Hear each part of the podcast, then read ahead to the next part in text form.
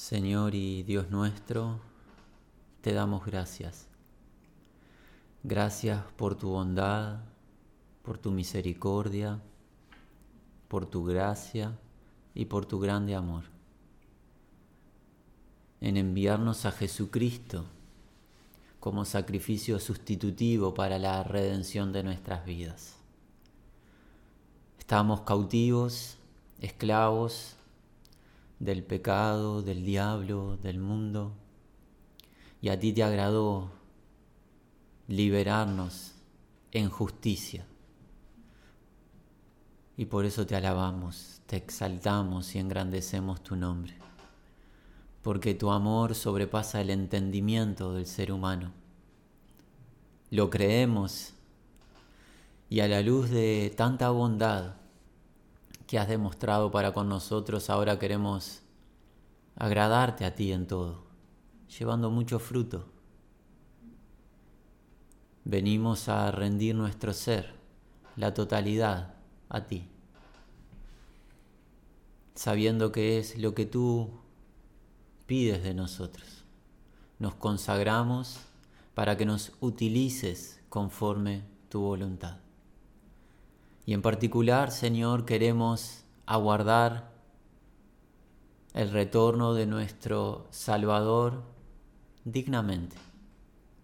Queremos llevar una vida adelante que sea lo que tú dispones y no nuestros propios deseos carnales o lo que el mundo dictamine.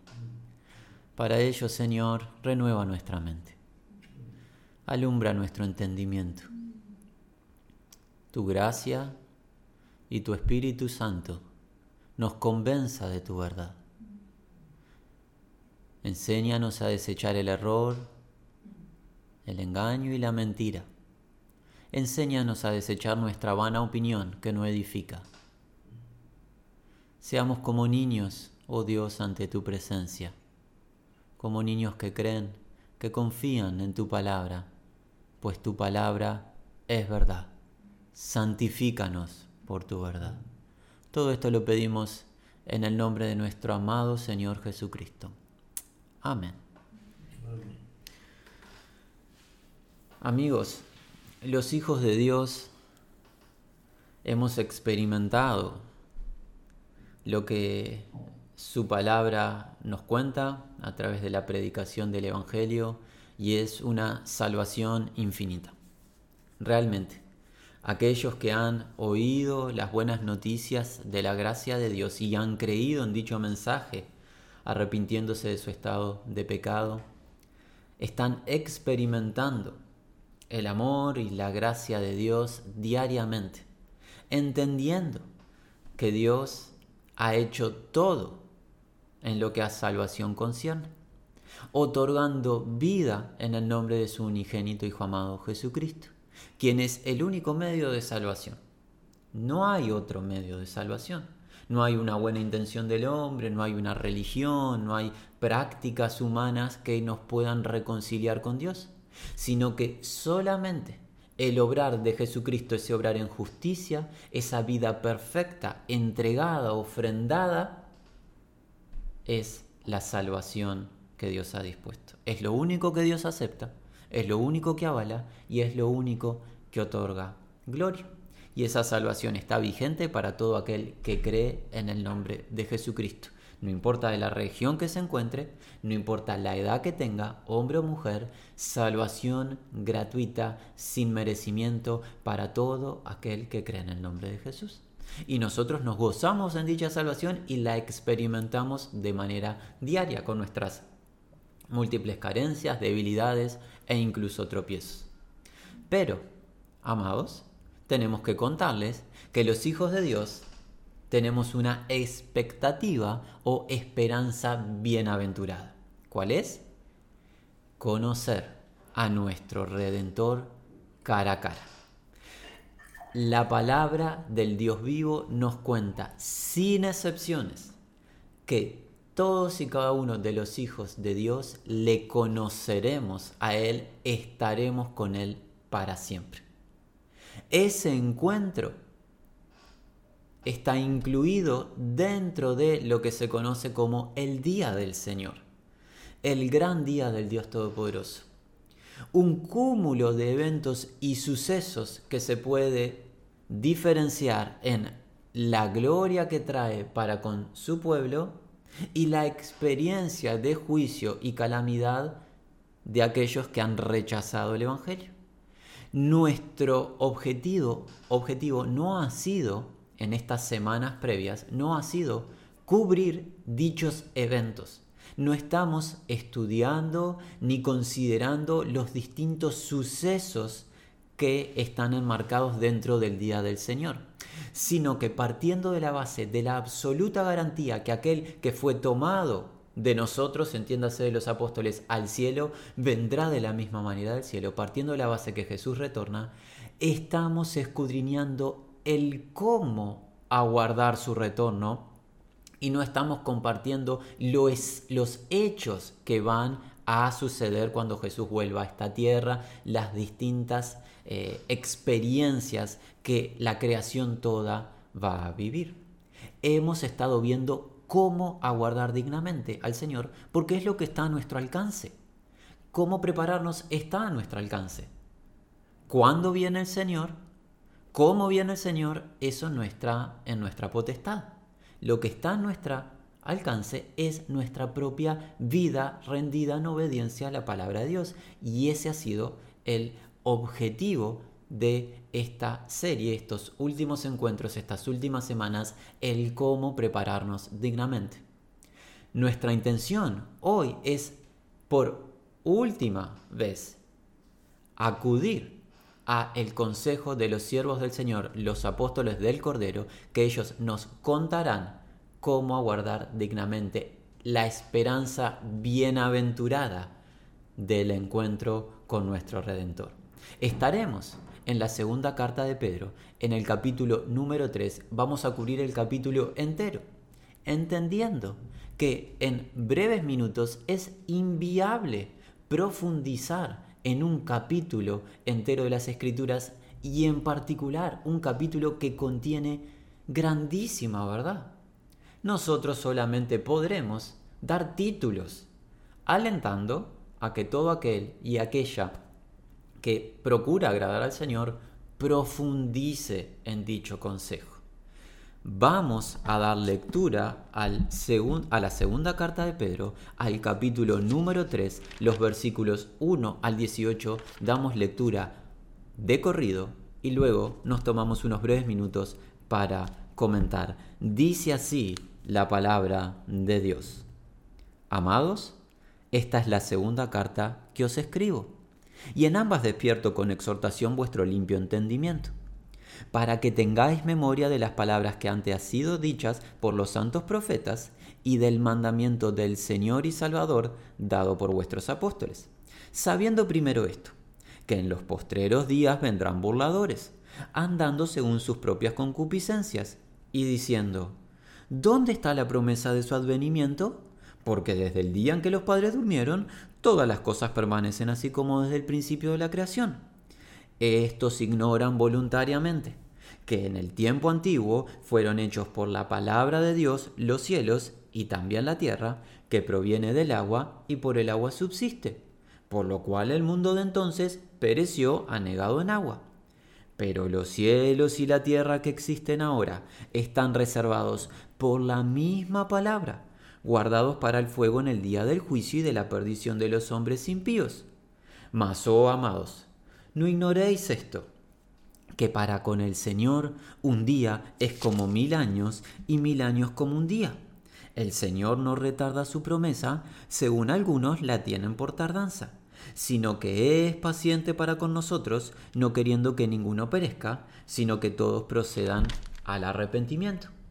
Pero el día del Señor vendrá como ladrón en la noche, en el cual los cielos pasarán con gran estruendo, y los elementos ardiendo serán deshechos, y la tierra y las obras que en ella hay serán quemadas.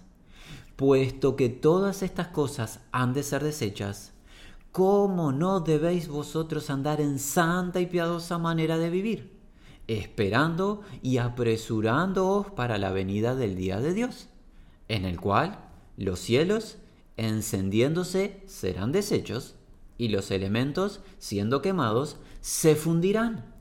Pero nosotros esperamos, según sus promesas, cielos nuevos y tierra nueva en los cuales mora la justicia. Por lo cual, oh amados, estando en espera de estas cosas, procurar con diligencia ser hallados por Él sin mancha e irreprensibles en paz. Y tened entendido que la paciencia de nuestro Señor es para salvación, como también nuestro amado hermano Pablo, según la sabiduría que le ha sido dada, os ha escrito, casi en todas sus epístolas, hablando en ellas de estas cosas, entre las cuales hay algunas difíciles de entender, las cuales los indoctos e inconstantes tuercen, como también las otras escrituras, para su propia perdición. Así que, vosotros, oh amados, sabiéndolo de antemano, guardaos, no sea que, arrastrados por el error de los inicuos, caigas de vuestra firmeza. Antes bien, creced en la gracia y el conocimiento de nuestro Señor y Salvador Jesucristo. A Él sea gloria ahora y hasta el día de la eternidad. Amén. Amados, así comienza el capítulo 3. Amados, y qué bendición es tener a un siervo del Señor, en este caso el apóstol Pedro, que se dirige al pueblo de Dios como eso, como amados. ¿Para qué nos sirve esto? Para entender que aquel que va a exhortar y va a escribir estos versículos tiene un interés de nuestra alma. El apóstol Pedro, junto con todos los siervos del Señor, velan por el alma de los redimidos. Todo lo que dicen tienen un propósito, la gloria eterna del oyente. Por ende, por ende, todo lo que escuchemos, prestemos atención, pues es más que probable que nuestro propio pensamiento, intención, nuestros sueños, objetivos personales y lo que el mundo nos enseña hoy se vea expuesto a lo que dice la palabra de Dios y encontremos un conflicto lo que dice la palabra de Dios va a estar en un gran contraste con lo que el mundo nos enseña. Meditemos en esto. Quien nos escribe, Pedro, apóstol de Jesucristo, inspirado por el Espíritu Santo, nos ama. Pregúntate, ¿el mundo te ama? La respuesta es concreta, no te ama el mundo, no te ama el enemigo, ni siquiera tu propia carne te ama. Todo eso lo único que busca es tu destrucción. Pero el apóstol Pedro dice así, amados, esta es la segunda carta que os escribo. Y en ambas, tanto en la primera como en la segunda, en estos ocho capítulos que Pedro nos ha dejado estampado en las escrituras, ¿qué hace? En ambas despierto con exhortación vuestro limpio entendimiento. ¿Qué hace Pedro? Nos sacude. Nos sacude para qué? Para que estemos atentos, nuestro entendimiento sea limpio, puro. Estemos atentos a qué? Al versículo número 2, para que tengáis memoria de las palabras que antes han sido dichas por los santos profetas y del mandamiento del Señor y Salvador dado por vuestros apóstoles. Pedro nos sacude para que atendamos la palabra de Dios. El objetivo de Pedro en sus dos cartas, ¿cuál es? Sacudirnos para que pongamos nuestra atención en la palabra de Dios. La palabra de Dios, escrita por los siervos del Señor, los profetas hebreos, por los apóstoles del Cordero de Jesucristo, nuestros maestros, y por el mismo Señor, nuestro Salvador, nuestro gran Redentor, aquel que ofrendó su vida por nosotros. Para eso nos acude Pedro, para poner atención a la palabra de Dios. ¿Con qué objetivo? Preservarnos de un mal. ¿Cuál? Versículo 3. Sabiendo primero esto, que en los postreros días vendrán burladores andando según sus propias concupiscencias. El siervo del Señor Pedro sacude nuestra vida para que atendamos la palabra de Dios, con el objetivo de preservarnos de los días venideros en los cuales ya estamos. Esos días que nosotros estamos viviendo tienen algo que les describe. Burladores. Burladores. Falsos maestros que actúan como niños. ¿Qué hacen? Andan o viven según sus propias concupiscencias o deseos carnales. Queremos destacar algo, amados. El tiempo en el que Pedro, inspirado por el Espíritu Santo, utiliza el verbo que llegarán los falsos maestros es un futuro indicativo. ¿Qué nos dice? Esta no es una deducción, esta no es una simple estimación de Pedro, este es Dios contándonos el futuro.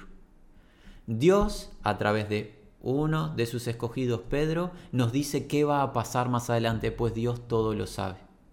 ¿Y qué dice Dios? Van a llegar burladores, falsos maestros que actuarán como niños. Ahora, la pregunta que nos surge es, ¿cómo van a manifestarse o en qué manera se andarán burlando? ¿En qué consiste dicha burla? Versículo 4.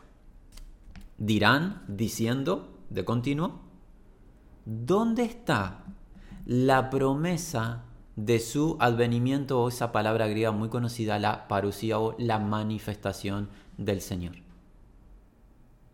El mundo, mis amados, e incluso parte de individuos que dicen conocer y servir a Dios, toma el tema de el retorno del Señor, del día del Señor y este cúmulo de sucesos, englobado todo, toma dicho tema como una burla. ¿Cuáles son los argumentos que presentan para burlarse del retorno del Señor y nuestra esperanza bienaventurada? Los argumentos están en el versículo 4. Porque desde el día en que los padres durmieron, todas las cosas permanecen así como desde el principio de la creación. Los argumentos o el fundamento que ellos presentan para su burla es decir, está todo igual como al principio, no hay ninguna señal que el Señor retorne. No hay nada de qué preocuparse, no hay nada por lo cual estar interesado en este tipo de temas porque todo sigue igual. Como alguien dijo, la Tierra gira todos los días de la misma manera, nada hay en qué prestar atención a este tema, es un fanatismo religioso. Pero miren lo que dice la palabra de Dios en el versículo 5. Estos, los burladores, ignoran voluntariamente. Y aquí hay una clave.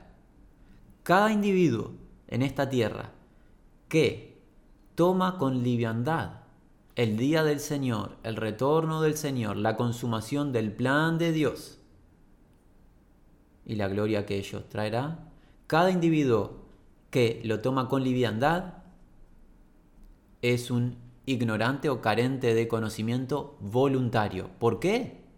Porque si hubiesen estado atentos a la palabra de Dios a través de los profetas y los apóstoles y del mandamiento del Señor Jesucristo, sabrían lo que ha de suceder. Pero ignoran porque no le prestan atención a la palabra. Por ende, Pedro que nos sacude para que recordemos la palabra. Estos ignoran voluntariamente. Es una acción deliberada y las acciones deliberadas el Señor las va a juzgar a su debido tiempo. Ellos se han dispuesto a estar ausentes de conocimiento de Dios. Se han autoconvencido de que la palabra de Dios es irrelevante y no le prestan atención. Lamentable por su propia situación, pero ¿qué hay de nosotros? En nuestro objetivo es ¿qué sucederá con nosotros? ¿Qué ignoran voluntariamente estos individuos? Que en el tiempo antiguo fueron hechos por la palabra de Dios los cielos y también la tierra, que proviene del agua y por el agua subsiste. El libro de Génesis comienza de esa manera. Dios nos cuenta que en el principio Él creó los cielos y la tierra por el poder de su palabra. ¿Y qué más ignoran estos individuos? Versículo 6. Por lo cual el mundo, de entonces pereció anegado en agua. ¿Qué mundo? El mundo en los días de Noé. Cuando Dios juzgó a la tierra por su maldad y por la rebelión del hombre, Dios juzgó a los individuos que vivían en aquel tiempo de Noé y solamente ocho seres humanos, Noé su esposa, sus tres hijos con sus tres esposas, fueron redimidos, fueron los únicos que se apercibieron de la palabra de Dios. El resto, burladores. Cuando el Señor retorne, ¿qué nos dijo? Será como los días de Noé y de Lot. Burla, malicia, este es un tema de fanáticos, es un tema de gente que no tiene nada interesante que hacer en la vida y se dedica a estas tipo de eh, verdades que no tienen sentido. Allá ellos lo que hacen. Pero en el pasado, gente se burló, llegó el juicio de Dios y el mundo antiguo fue ahogado por el agua. Versículo 7. Pero, contraste. Pero los cielos y la tierra que existen ahora, aquí hay una clave, están reservados por la misma palabra, guardados para el fuego en el día del juicio y de la perdición de los hombres impíos. El apóstol Pedro refuta el argumento de los burladores. Recuerden, ellos presentaron una eh, prueba, la prueba de mi burla es esta. Está todo igual, por ende Dios no va a cumplir su promesa, no va a retornar el Señor Jesús, el día del Señor es un engaño. Esa es mi prueba, dice el burlador. El apóstol Pedro, inspirado por el Espíritu Santo, dice, la tierra que existe ahora está siendo guardada por Dios para un juicio final. Un juicio, pero no a través del agua, pues Dios se comprometió a no ahogar de nuevo la tierra en agua, sino un juicio de fuego. La tierra en la que habita el hombre, Dios declara, va a ser pasada por fuego. Es lo que Pedro está inspirado por el Espíritu Santo enseñándonos, diciendo que qué? Que los cielos y la tierra que existen ahora están reservados en un tiempo perfecto, están reservados, están atesorados, están guardados por la misma palabra que dijo y fue hecho, que mandó y existió. Están reservados para qué? Para el fuego en el día del juicio y de la perdición de los hombres impíos, impíos que incluye aquellos que se burlen de la palabra de Dios. Versículo número 8. Y aquí hay una orden. Esta es la primera orden que recibimos en el texto. ¿Cuál es? Mas, oh amados, no ignoréis esto.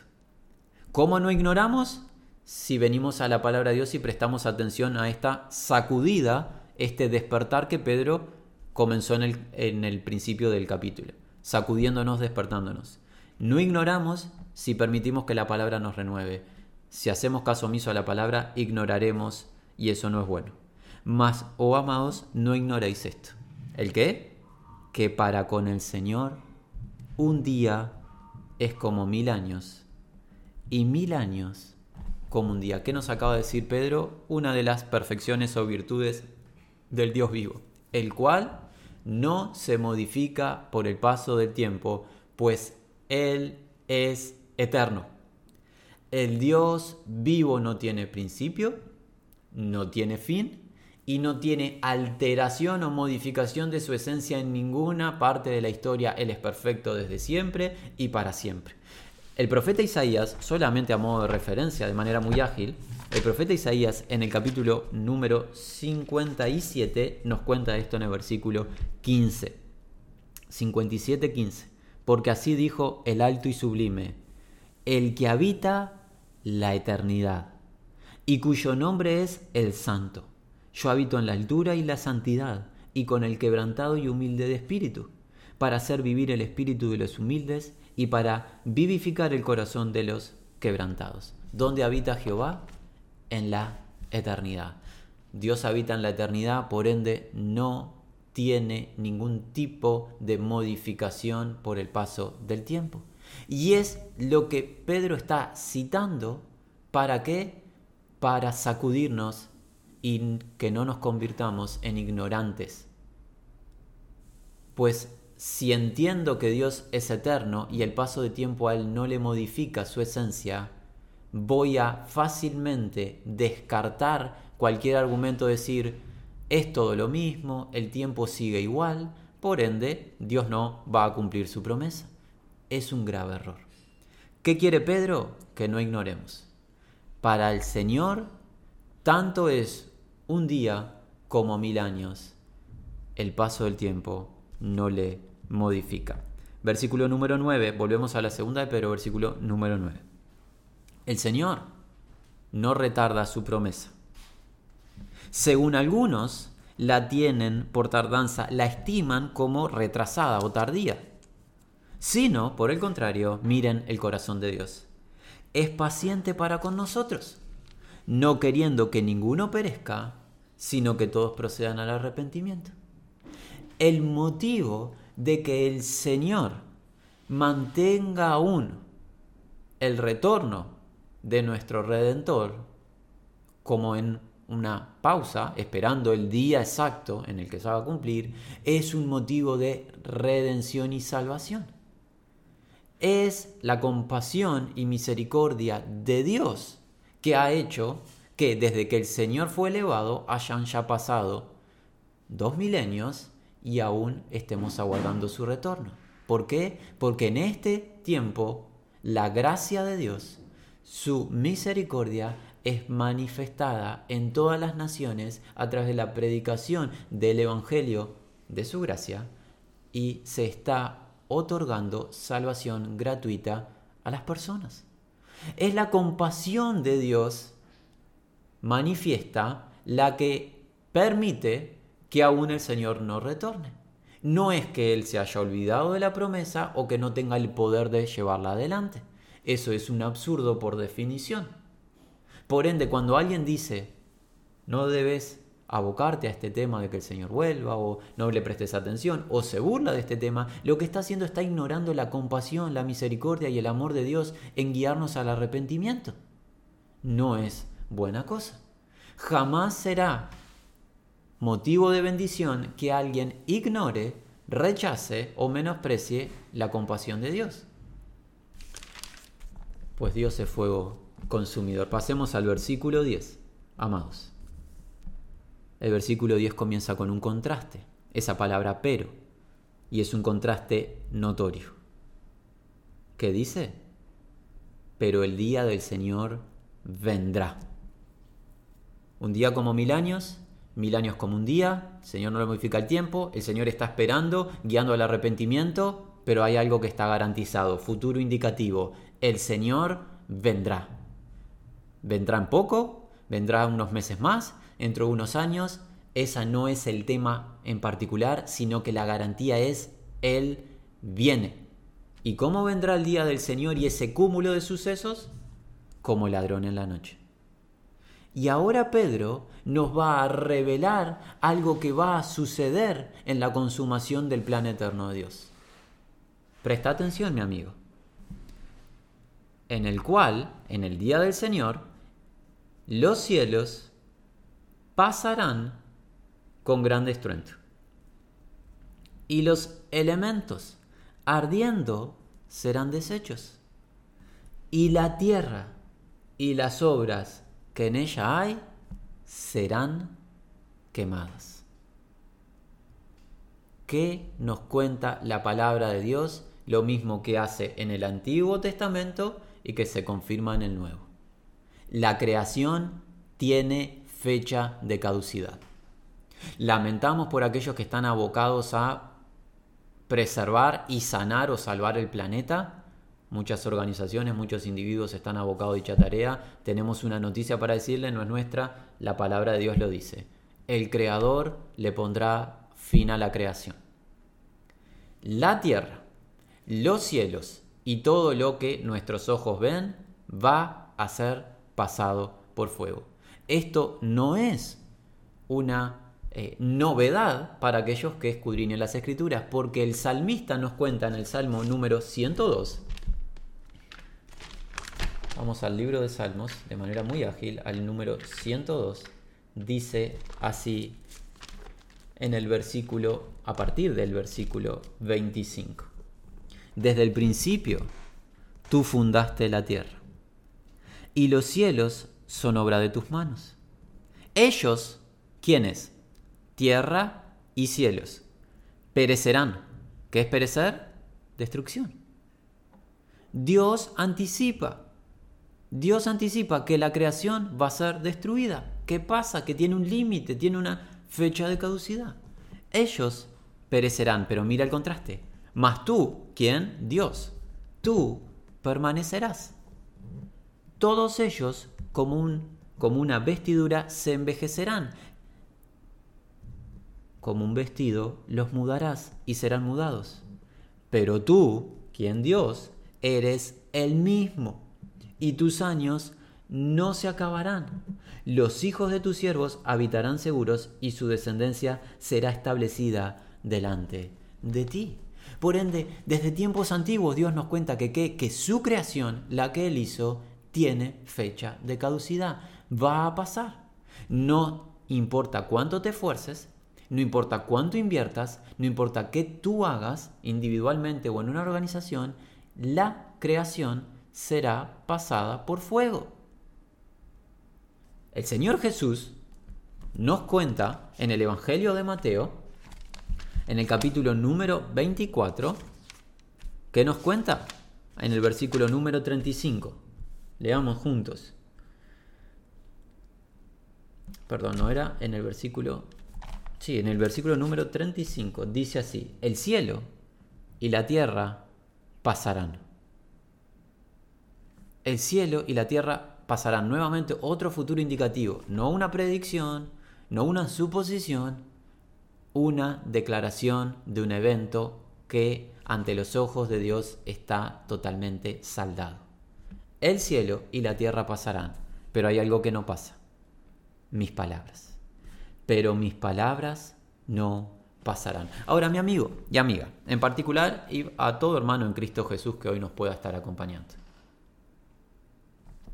Solamente, solamente alguien que no está pudiendo percibir con claridad, solamente alguien que está en un estado de necedad y de ignorancia voluntaria, se consagraría a algo temporal en vez de consagrarse a lo eterno. Solamente alguien que no está pudiendo ver con claridad opta por lo temporal, pasajero, en vez de lo eterno. Lo eterno, la palabra de Dios. Lo pasajero, lo que nuestros ojos ven. Eso nos está enseñando el apóstol Pedro. Todo va a pasar y todo va a pasar por fuego. Así que volvemos a su segunda carta y él nos va a decir qué tenemos que empezar a hacer a la luz de esta verdad. A la luz de que todo se va a prender fuego. ¿Qué hacemos? Segunda de Pedro, capítulo 3, versículo 11. Puesto que todas estas cosas han de ser desechas, ¿cómo no debéis vosotros andar en santa y piadosa manera de vivir? A la luz de lo que les estoy contando, ¿qué tipo de personas tienen que ser ustedes? ¿Y qué tipo de personas debemos de ser? personas con una conducta en particular. Una conducta, una característica de vida, un andar, un peregrinar santo y piadoso. Santo, esa palabra muy particular que habla de alguien apartado por Dios y apartado para Dios. Piadoso, hemos visto, lo vimos la semana pasada, es un término paralelo con alguien devoto, alguien que adora a Dios, que vive una vida reverente a Dios. La idea es una vida distinta a la del mundo, es la vida de Cristo. Esa es la vida a la que se nos llama a la luz de que todo lo que hay en esta tierra perece. ¿Qué virtud tiene vivir como el mundo si el mundo perece? ¿Qué virtud tiene estar abocado a las cosas del mundo si las cosas van a ser desechas? ¿Qué virtud tiene dedicarme a obrar cosas que van a prenderse fuego cuando hay un reino eterno e inconmovible? Lo sabio es consagrarnos a lo que es eterno. Sería un acto de necedad consagrarme a la tierra y sus obras cuando me hallaré en algún momento de la historia con que todo se prendió fuego y nada quedó. ¿De qué sirvió mi pasar por la tierra? Fue vano. Fue vano o vacío.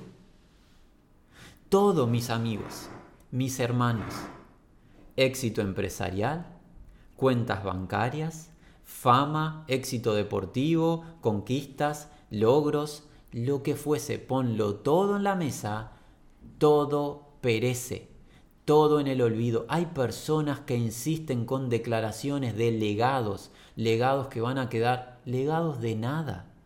¿Qué legado va a quedar? Lo único que queda es la verdad, a la cual nos debemos abocar. El ser humano busca marcar su nombre en la historia, el nombre en la historia no va a quedar en ningún libro, pues los libros se van a quemar.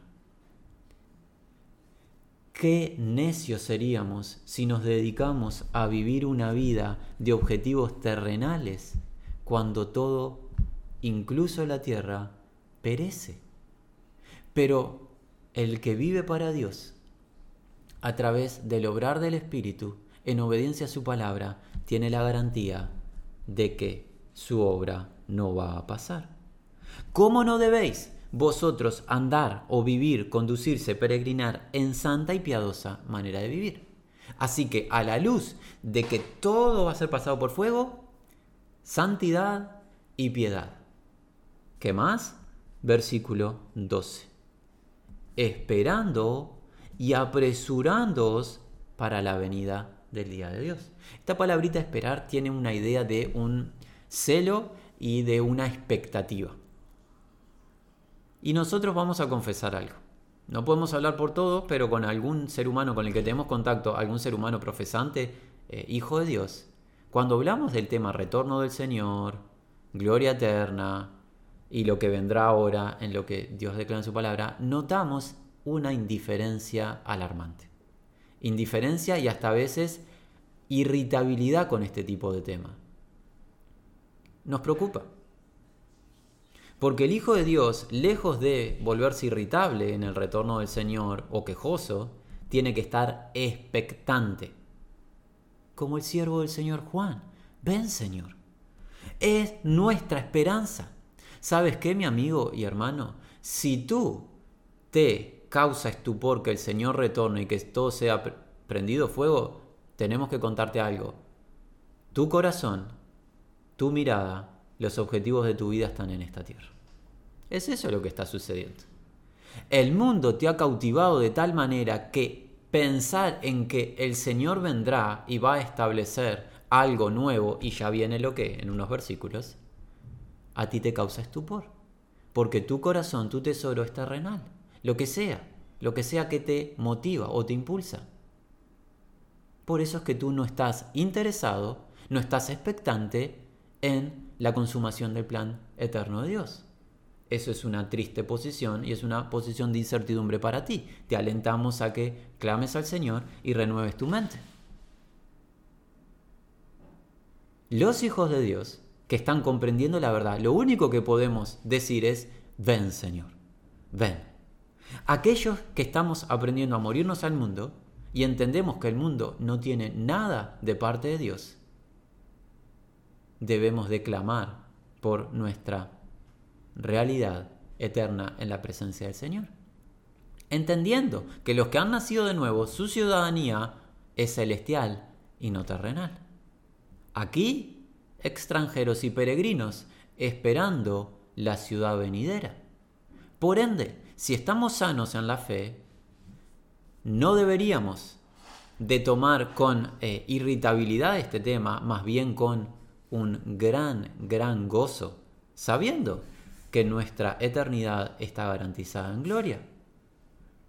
Pero si nos causa dificultad o algún tipo de estupor saber que el Señor va a traer juicio a la tierra y todo lo que existe se va a quemar, ojo hermanos, no sea que hayamos puesto nuestra mirada en la tierra y no en el Señor.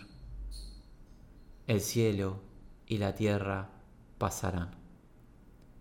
El cielo y la tierra pasarán.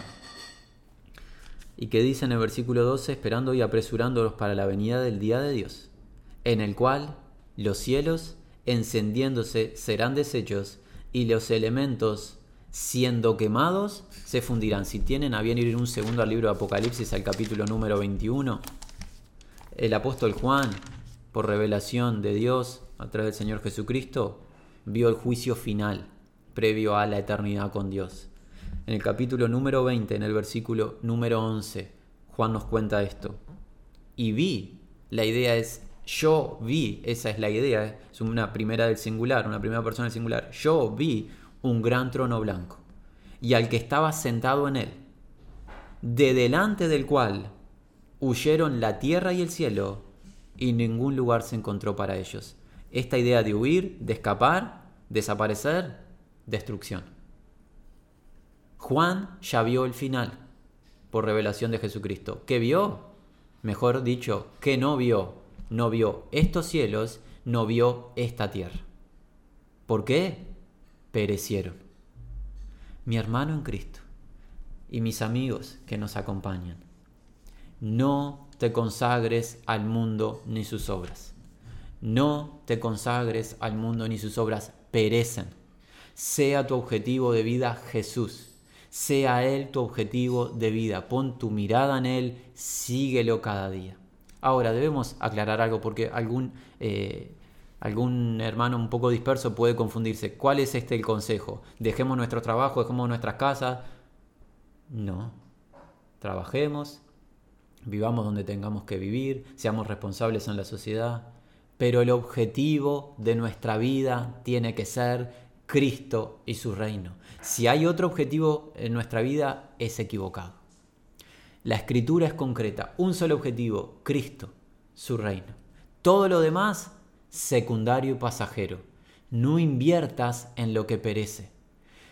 Estoy convencido que ningún amigo que nos escuche, sabiendo, sabiendo que su inversión monetaria no va a traer rédito de antemano le dicen, mira que lo que invertís, esta cantidad de dólares que invertís hoy, que invertís hoy, desaparece mañana, ninguno invertiría. Estoy convencido, nadie sería tan necio de poner sus recursos en algo que no va a traer rédito.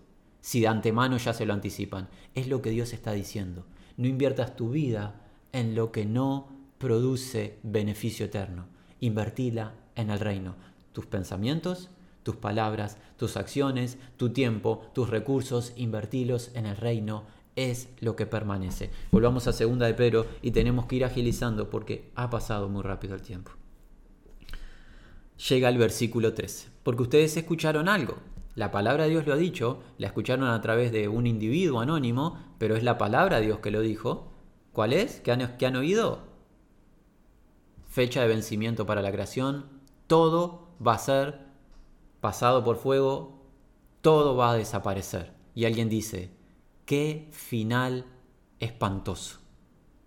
Todo perece, todo se funde, todo se destruye, qué tristeza, qué esperanza me estás hablando. ¿De qué gloria eterna me estás hablando? Oh mi amigo, no culmina allí.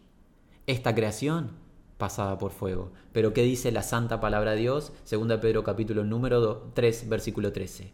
Pero, pero, en cambio, sin embargo, en contrapartida, nosotros, ¿quiénes nosotros? Los que no ignoran voluntariamente como los voladores, entiéndase, los hijos de Dios. Nosotros esperamos. ¿Qué esperamos, Pedro?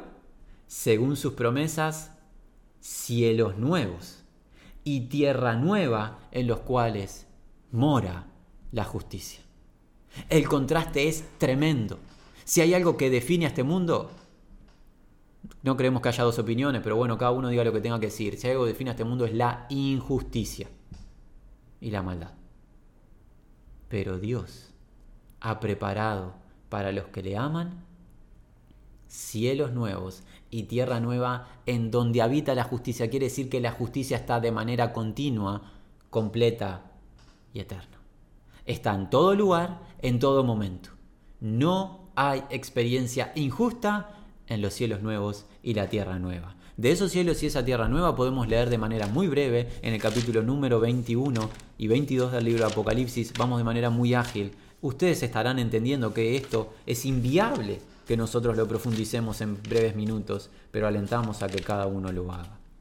21 del libro Apocalipsis. Juan, siervo del Señor, dice, vi un cielo nuevo y una tierra nueva. Porque el primer cielo y la primera tierra pasaron.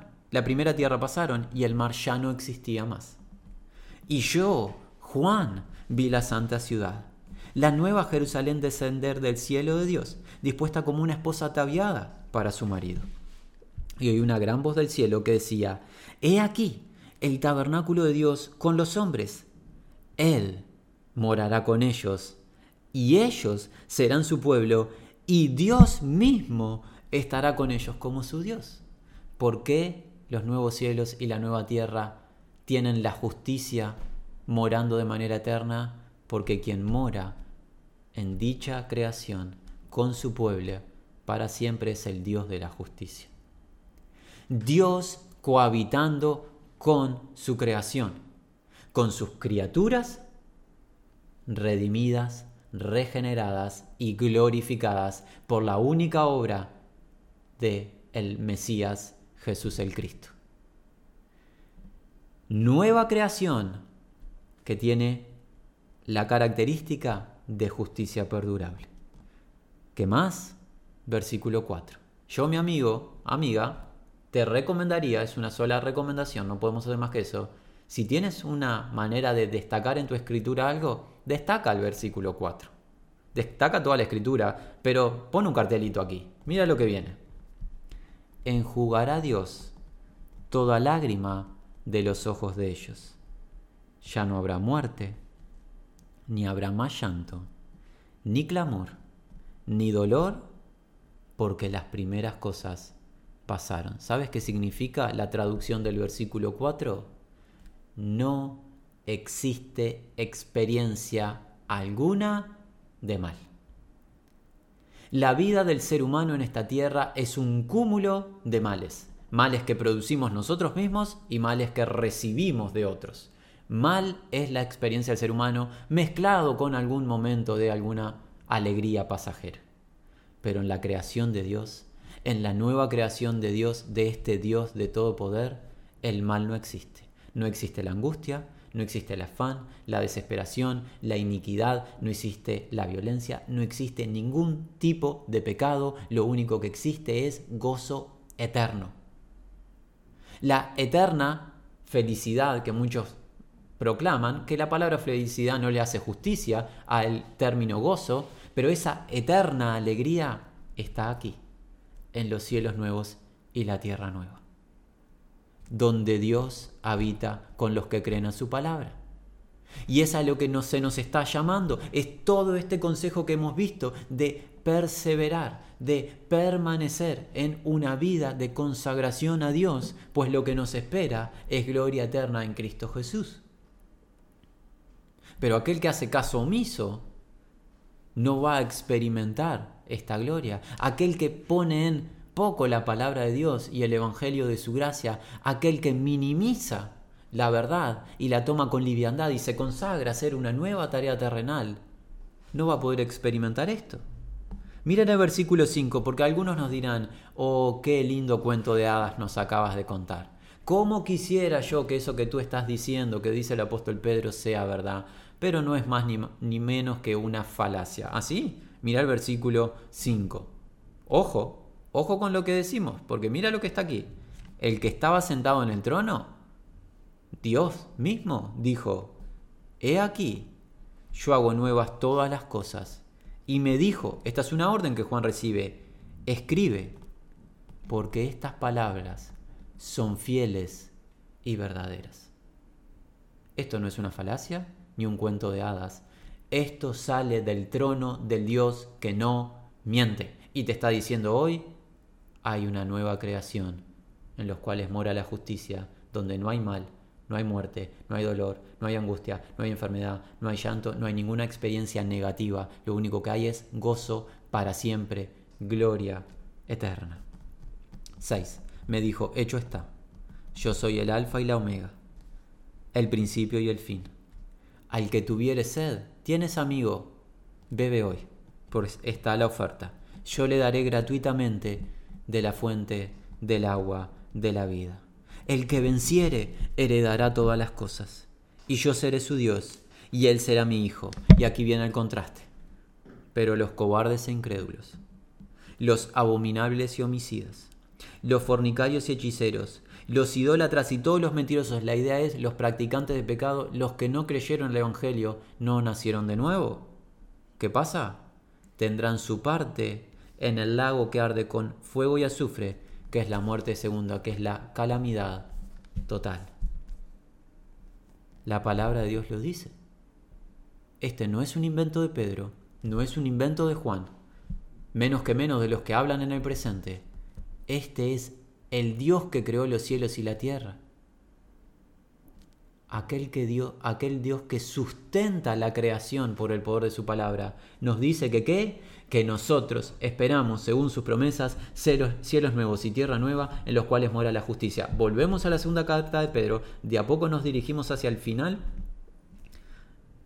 y tenemos que agilizar. Dice así, versículo 14, segunda de Pedro capítulo 3, versículo número 14, por lo cual, oh amados, estando en espera de estas cosas. Dado que es pasada por fuego esta creación y viene una nueva creación, dado eso, procurad con diligencia ser hallado por él sin mancha e irreprensible en paz. Versículos atrás nos dijo, vida santa, piadosa, esperando y apresurándoos Recuerden, ese apresurar siempre tiene la idea de estar consagrados a la tarea, la misión. Una misión se nos encomendó, predicar el Evangelio de la gracia de Dios y hacer discípulos de los que creen, enseñando que guarden todas las cosas que Jesús nos mandató. Santa y piadosa manera de vivir, esperando con expectativa y apresurándonos. Y ahora Pedro agrega, ser hallados de manera tenemos que procurar con diligencia, con celo, con fervor, ser hallados por Él, Él nos va a examinar, sin mancha e irreprensibles en paz. Nótese que todo el consejo apunta a algo, una espera digna.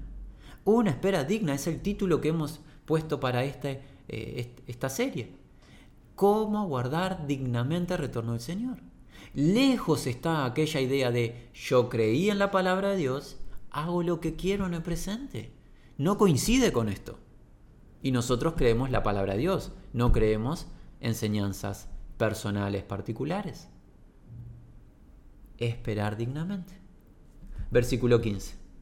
Tened entendido que la paciencia de nuestro Señor es para salvación, como también nuestro amado hermano Pablo, según la sabiduría que le ha sido dada, os ha escrito, casi en todas sus epístolas, hablando en ellas de estas cosas, entre las cuales hay algunas difíciles de entender.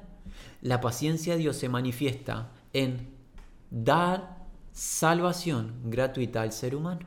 ¿Y qué más nos cuenta la palabra de Dios en esas cartas de Pablo?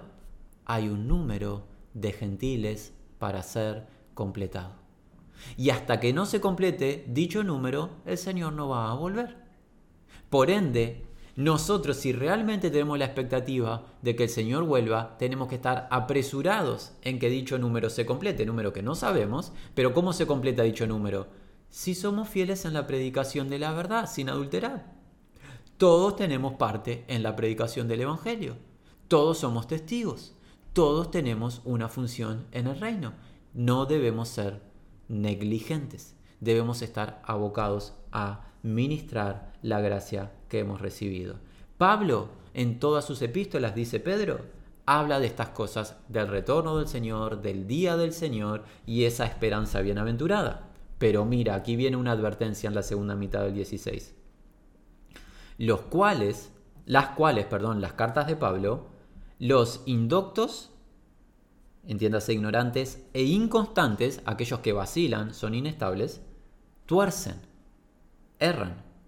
Como también las otras escrituras, y esta palabra escrituras que está en mayúscula habla de palabra inspirada por Dios, no simplemente escritos humanos, las escrituras, las sagradas escrituras, para su propia perdición. Yo destacaría este versículo, pero de advertencia. Torcer la escritura, adulterar la escritura, errar la escritura, burlar la escritura, tiene un fin. ¿Cuál es el fin? Perdición. ¿Qué significa esa palabra? Destrucción. Los burladores de este capítulo no son dichosos, no son bienaventurados. Los que toman con liviandad el retorno del Señor, el día del Señor, la consumación de su plan eterno, no son dichosos. Ojo que no se hallen en un estado de perdición al final. 17 y 18, estamos prontos para culminar. Así que, por tanto, vosotros, oh amados, sabiéndolo de antemano, y saben qué, amados, hoy nosotros lo sabemos. Si no lo sabíamos hasta ahora, hoy sabemos que qué, esta creación tiene fecha de caducidad, hay cielos nuevos y tierra nueva, con gloria eterna para todo aquel que cree en el Evangelio de la gracia de Dios y se arrepiente de su estado de pecado. Hoy lo sabemos. Sabiéndolo de antemano, guardaos. ¿Se acuerdan cómo comenzó esto? Con la enseñanza de Jesús, de guardarnos. Guardarnos de malas enseñanzas, de falsos maestros, de eh, falsos profetas, como nos está hablando en el Sermón del Monte. Guárdense. Y nosotros debemos guardarnos. No sea que, arrastrados por el error de los inicuos, caigas de vuestra firmeza. El error de estos burladores, de estos indoctos, de estos inconstantes, ¿qué puede hacer si tú no eres diligente? Arrastrarte. Es una fuerza que te transfiere de un lado al otro. Te transfiere de la sincera fidelidad a Cristo a la rebelión, a la incertidumbre. Guárdate, mi hermano. Guárdate, mi hermana. Guárdate a través de la verdad, como comenzó este capítulo les sacudo, los despierto para que recuerden las palabras de los profetas, de los apóstoles y del mandamiento del Señor. Nos guardamos a través de la verdad. No vaya a ser que seamos transferidos de la sincera fidelidad a Cristo al error y caigamos de nuestra firmeza. Antes bien, antes que caer, ¿qué debemos hacer? Crecer Aquellos que nos acompañaron en el encuentro anterior recordarán la palabra añadir, que dice Pedro, crezcan. Misma idea, incremento, seguir adelante, continuar, dejo lo que queda atrás, lo olvido, sigo adelante, miro a Jesús y corro la carrera por fe. ¿Creced en qué?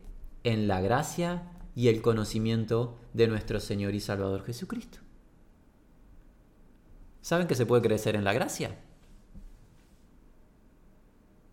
No solo se puede, debemos hacerlo. Sí, porque la gracia de Dios no es un acto vano o no es un acto libertino, no, no, no.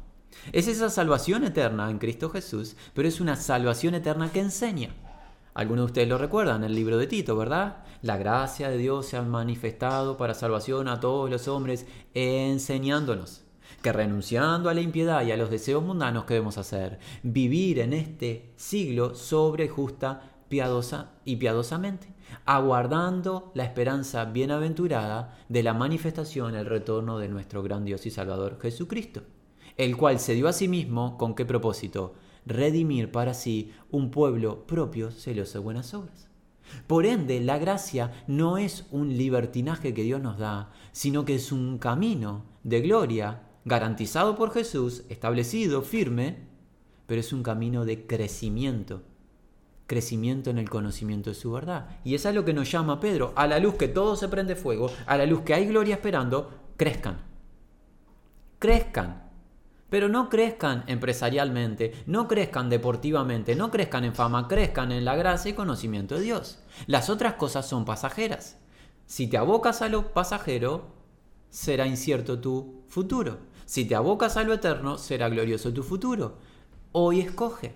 Y nuestro clamor, hermanos, nuestro anhelo es que podamos todos escoger lo bueno, lo que trae bendición y beneficio. Y es por eso que estamos abocados a la lectura de la palabra de Dios, procurando traer claridad simplemente leyendo lo que está escrito. Si se dieron cuenta, no hemos acudido a ningún otro tipo de enseñanza que la que está aquí estampada. La palabra de Dios es clara, mis amados. Y la palabra de Dios nos llama hoy a salvación. Nos llama hoy a salvación, creyendo en la obra de Jesucristo. Esa obra en aquella cruz, por amor de toda persona, para que aquel que cree y se arrepiente obtenga vida eterna. Y esa vida eterna se experimenta hoy.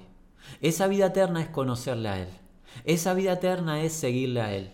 Es rendirnos totalmente. Es obedecerle. Es desechar las enseñanzas del mundo y nuestros propios deseos y pensamientos. Y es confiar en su palabra. Es una vida que espera, que espera con expectativa el encuentro con el Señor, que espera pero apresurado. No apresurado en negocios, no apresurado en ser famoso, no apresurado en gloria humana, apresurado en cumplir la misión. Con la gracia que el Señor nos dio, con el llamado que cada uno ha recibido, esta espera es una espera apresurada en predicar la verdad.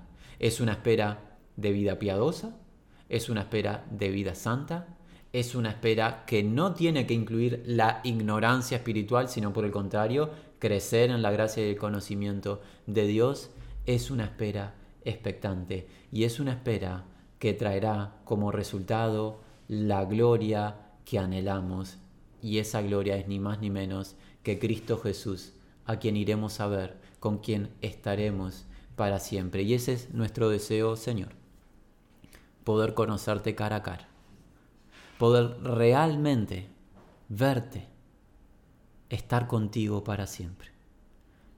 Porque tú decidiste amarnos desde antes de la fundación del mundo y sacrificarte por nosotros. No lo hizo el mundo, menos que menos el adversario. Nada ni nadie ha estado ni estará dispuesto a entregar su vida por nosotros como tú lo hiciste, oh Señor y a la luz de esa verdad queremos vivir para ti.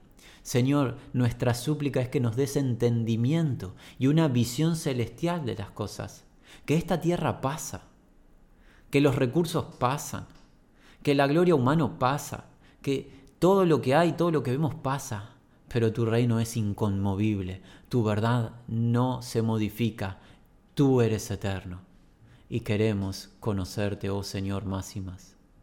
Rogamos, oh Dios, que abras el entendimiento de aquellos que aún no te conocen, que alumbres las tinieblas, que permitas por tu poder que escapen del lazo en el que se encuentran cautivos a merced de Satanás, que esa paciencia y ese corazón bondadoso que nos cuentas de que no quieres la muerte del que muere, esa virtud se manifieste a través de tu diestra salvadora se manifieste en redención.